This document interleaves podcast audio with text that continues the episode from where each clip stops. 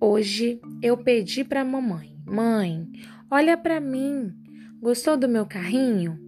Olá, pessoal. Sejam muito bem-vindos a mais um episódio do Diário de uma Criança. Gostaria de falar com você sobre observação e aproveitar para te perguntar: você observa sua criança? Sabe do que ela gosta? Sabe dos seus medos? Quais são os seus medos, seus desejos? As preferências delas, o prato preferido, o que ela gosta de brincar, o que a deixa triste, é, agitada, ansiosa. Parece que é algo tão, tão bobo, né? Assim, de, de se perguntar, mas Montessori trata muito sobre a importância em observar a criança. E claro que o contexto que ela elabora seus estudos é visando a educação escolar, né? Mas eu acredito muito que, que suas ideias elas podem ser adaptadas e, e praticadas na nossa relação hoje com a nossa criança. Por exemplo, ela diz que o papel da, da mestra, né, foi um termo, é um termo usado, né, num dos seus livros, mas hoje nós podemos entender como papel do professor, né?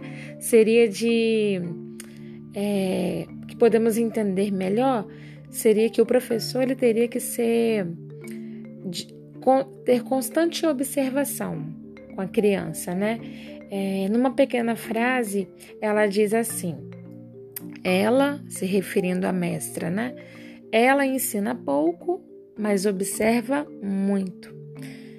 Então, é, quando eu li esse, essa frase nesse trecho, eu fiquei pensando: será que nós observamos pouco e falamos demais?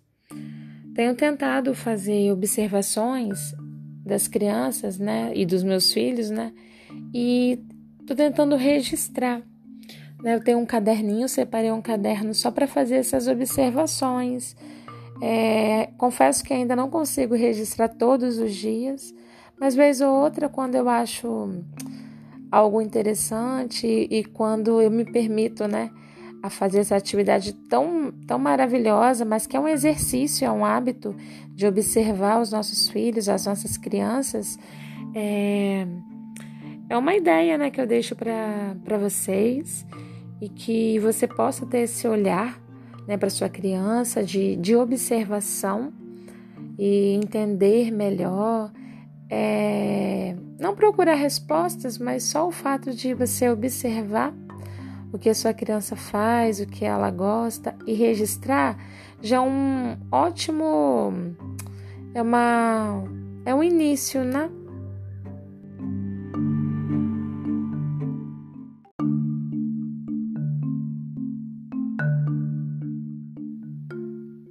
A observação da criança ela vai nos ajudar muito tanto no aspecto emocional, né? É, por exemplo, ela vai nos ajudar e no relacionamento mais próximo, né? A ter um relacionamento mais próximo, né, com a nossa criança, a estreitar, né, os nossos nossos laços afetivos, é, e também vai nos ajudar no, no dia a dia. Por exemplo, se eu, se eu sei é, se eu estou observando essa semana que a minha criança gosta de ficar muito perto de mim no momento que eu estou cozinhando, ah, eu posso propor uma receita junto com ela uma vez na semana, ou eu posso diariamente chamar ela para fazer alguma coisa específica no momento que eu estiver cozinhando. Ah, sabendo que ele gosta de animais, por exemplo, eu posso propor atividades que tenham esse tema de animais. Ah, se eu percebo que ele tá, ele ou ela, né, tá gostando muito de brincar com água, eu posso, no momento do banho, fazer uma atividade específica. Eu posso pegar um, uma bandeja ou, uma, ou um baldinho mesmo, né? Encher com água, propor uma atividade com as mãos. É uma atividade de lavar as mãos também é uma atividade maravilhosa para crianças muito pequenas.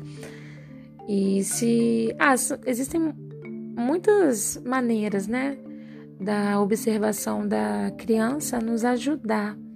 Então eu deixo você com essa reflexão e já propondo também que você separe, né, um bloquinho com nota, um bloquinho, né, de anotações ou um caderno para você começar a exercitar né, esse hábito de observar a sua criança. E observando a sua criança, eu fico aguardando você a é, me dar o retorno, o feedback aí de como está sendo a sua experiência. Se você quiser compartilhar comigo das suas vivências com sua criança, se você gostou também desse tema e, que, e gostaria que tivesse mais assuntos como esses aqui no podcast, entre em contato comigo é, pelo meu canal no YouTube, Carolina Pontual, ou pelo meu Instagram, Pontual Carolina. Eu vou amar receber o seu feedback.